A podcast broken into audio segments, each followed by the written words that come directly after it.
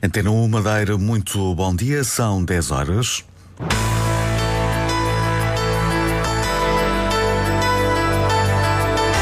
Antena 1 Madeira, informação.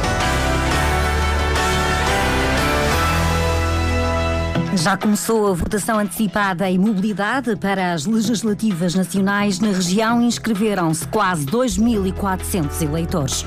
Algumas dezenas de pessoas juntam-se por esta hora numa concentração a favor do teleférico do Corral das Freiras. Testemunhamos o encontro com reportagem em direto mais à frente. O Nacional de Fronte daqui a uma hora, o Oliveirense, o treinador, está confiante numa vitória. São assim os títulos a desenvolver já a seguir no Diário Regional que conta com Fábio Betancourt. No controle técnico, a edição é de Celina Faria.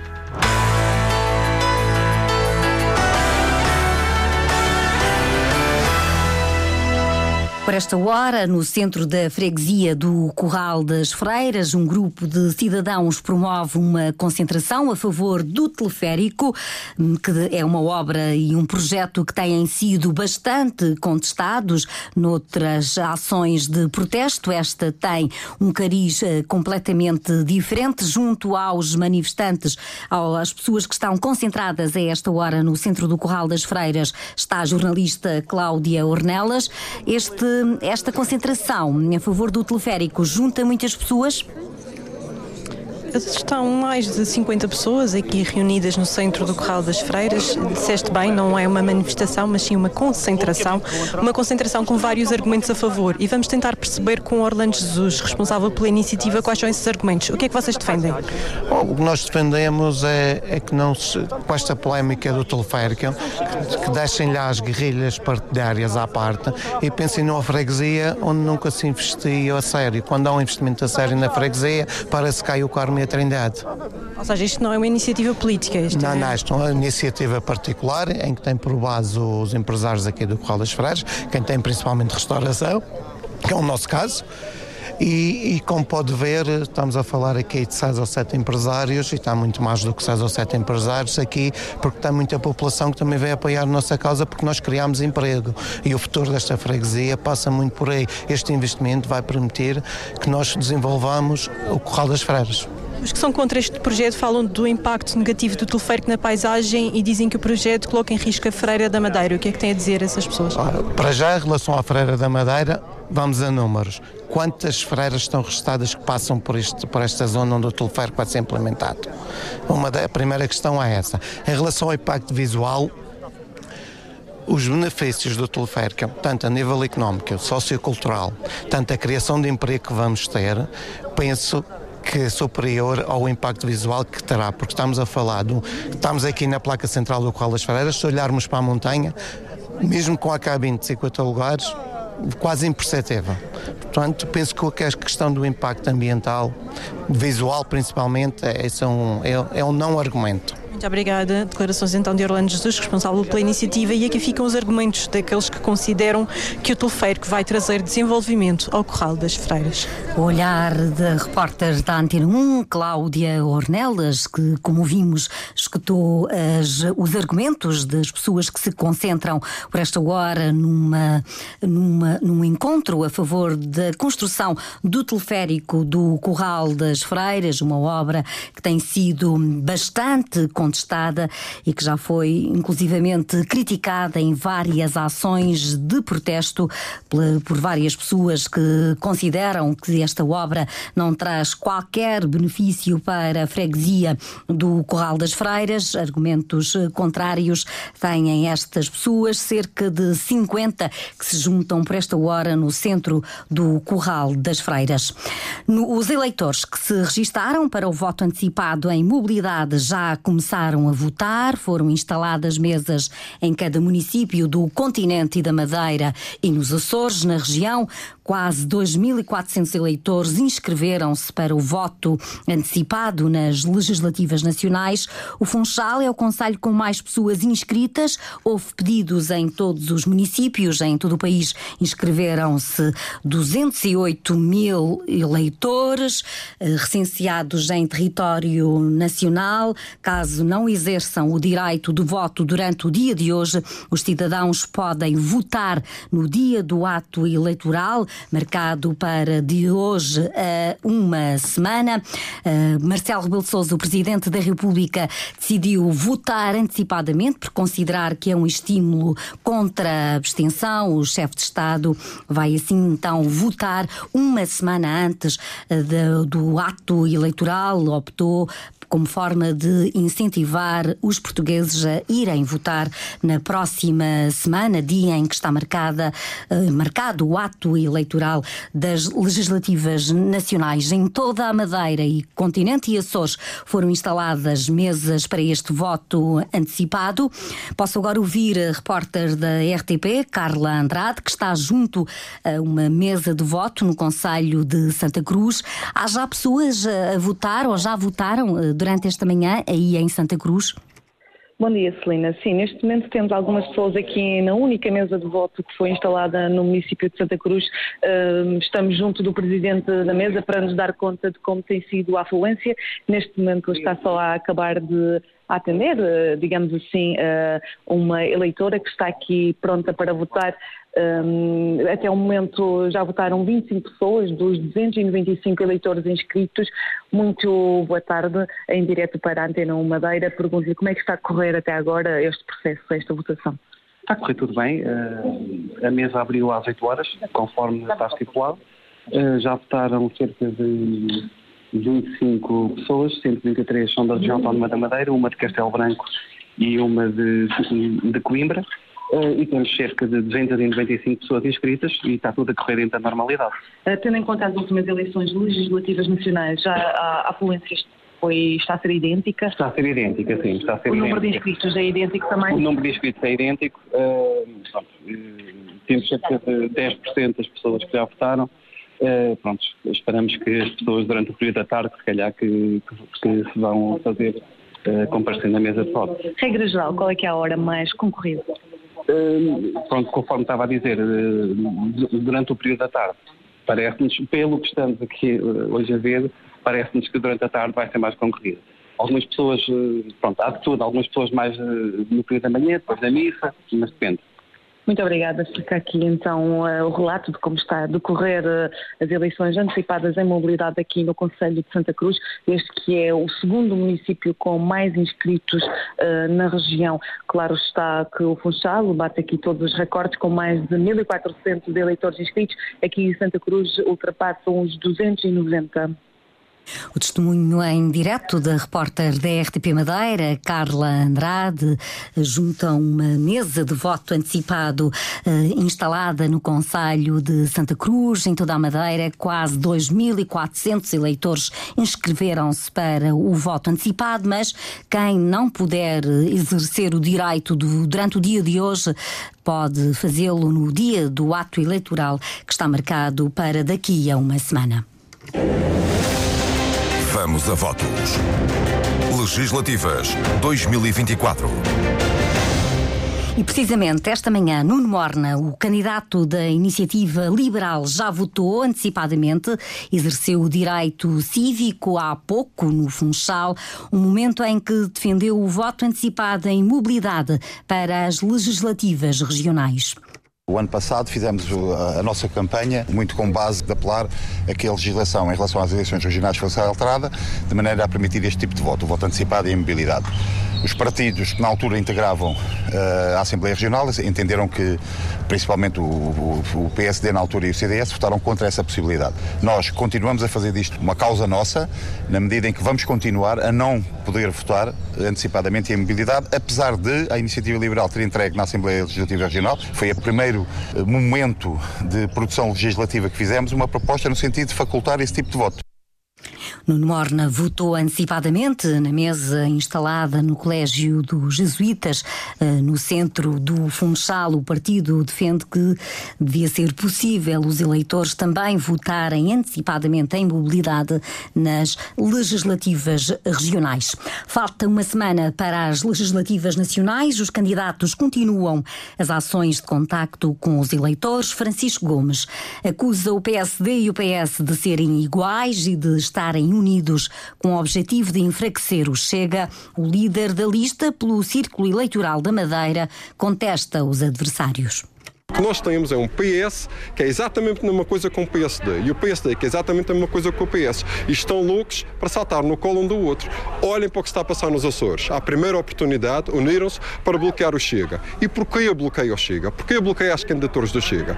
Porque sabem muito bem que o Chega é o partido que vem para reformar o sistema político. Não vem para proteger interesses, não vem para servir grandes grupos económicos, não vem para fazer grandes favores a ninguém. Vem para defender as pessoas. Logo, há que tirar a voz ao partido que protege as pessoas para poder perpetuar a podridão, os interesses, os conluios e a falta de vergonha na cara face ao que está a acontecer, por exemplo, aqui neste bairro. A candidatura do Chega esteve pela segunda vez no bairro da Argentina, em Câmara de Lobos, para denunciar que existem interesses imobiliários para o local.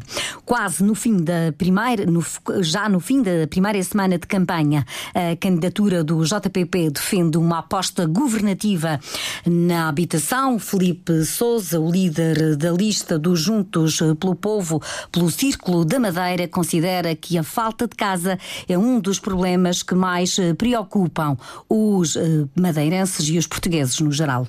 Eu, como madeirense, eu digo, há mais de 25 anos que não vejo um investimento na, na, na, em habitação social nesta região. A nível nacional nem se fala. Portanto, estes governantes têm que ter a responsabilidade de perceber, contactar com as pessoas, perceber os seus problemas e encontrar uh, formas de financiamento de apoio às rendas, de apoio uh, ao crédito bonificado no acesso ao crédito bancário para a construção de, de, de, habitação própria e permanente. Portanto, há aqui um, um conjunto de soluções que podem ser apresentadas e que resulta também da boa gestão que se faz da máquina administrativa e financeira da República, do Governo da República e também das regiões. Filipe Sousa esteve nas Figueirinhas, na zona do Caniço, numa ação de campanha. O candidato afirma que um terço da população na Madeira está no limiar da pobreza. A candidatura Madeira primeiro esteve junto ao futuro Hospital Central e Universitário da Madeira para reclamar mais financiamento por parte do Governo da República. Paula Margarido justifica que tem de haver um acerto, tendo em conta o aumento de custos no atual contexto nacional e internacional. Inicialmente, esse financiamento dos 50% não contemplava o IVA. Vejam bem o que isso significa em termos de prejuízo para a nossa região. Depois, ultrapassado que estava esse problema do IVA, eis que agora surge uma nova questão. Com a inflação fruto dos conflitos que temos registado, quer na Ucrânia, quer também em Israel, é natural que o preço de 2018 não é o preço da atualidade. E o que é que o Governo da República decidiu fazer? Decidiu financiar, mas com o preço de 2018, considerando a taxa de inflação. Ora, isto vai contrariar o que acontece em obras e investimentos da República no Nacional e que não contempla efetivamente, outra vez, mais uma vez, a região autónoma da Madeira. Argumentos da candidatura Madeira Primeiro, a coligação que junta o PSD ao CDS, Paula Margarido, é o segundo nome da lista, que é liderada por Pedro Coelho. A candidatura do Partido Socialista à Assembleia da República defende a continuidade dos apoios aos imigrantes. O cabeça de lista, Paulo Cafofo, assume o compromisso de ajudar os portugueses que vivem fora do país, bem como os que já regressaram. O candidato recorda algumas das medidas que foram aprovadas pelo governo socialista de que fez parte como secretário de Estado das Comunidades. O governo português deu 2 eh, milhões e 600 mil euros de apoios só à Venezuela. E a diversos níveis, esses apoios. Nomeadamente, apoio a um complemento uh, de reforma, um complemento de pensão, uh, mas também apoio aos imigrantes carenciados. E aqui, nós, desde apoio a intervenções cirúrgicas, equipamento ortopédico ou mesmo até de reabilitação de habitações tem sido uma, uma, uma ajuda e um auxílio muito importante.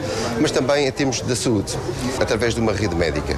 Nós neste momento temos na Venezuela seis médicos, em que se vai juntar uma equipa de apoio psicológico ao nível da saúde mental, que será muito importante para complementar uma rede social que nós criamos através da colocação de um adido social. Na área da cultura, Paulo Cafofo refere que 38 projetos de associações da Venezuela foram apoiados pelo governo português. A candidatura esteve no mercado da penteada. Hoje, os, as diferentes candidaturas continuam em ações de campanha. As legislativas nacionais são de hoje a uma semana.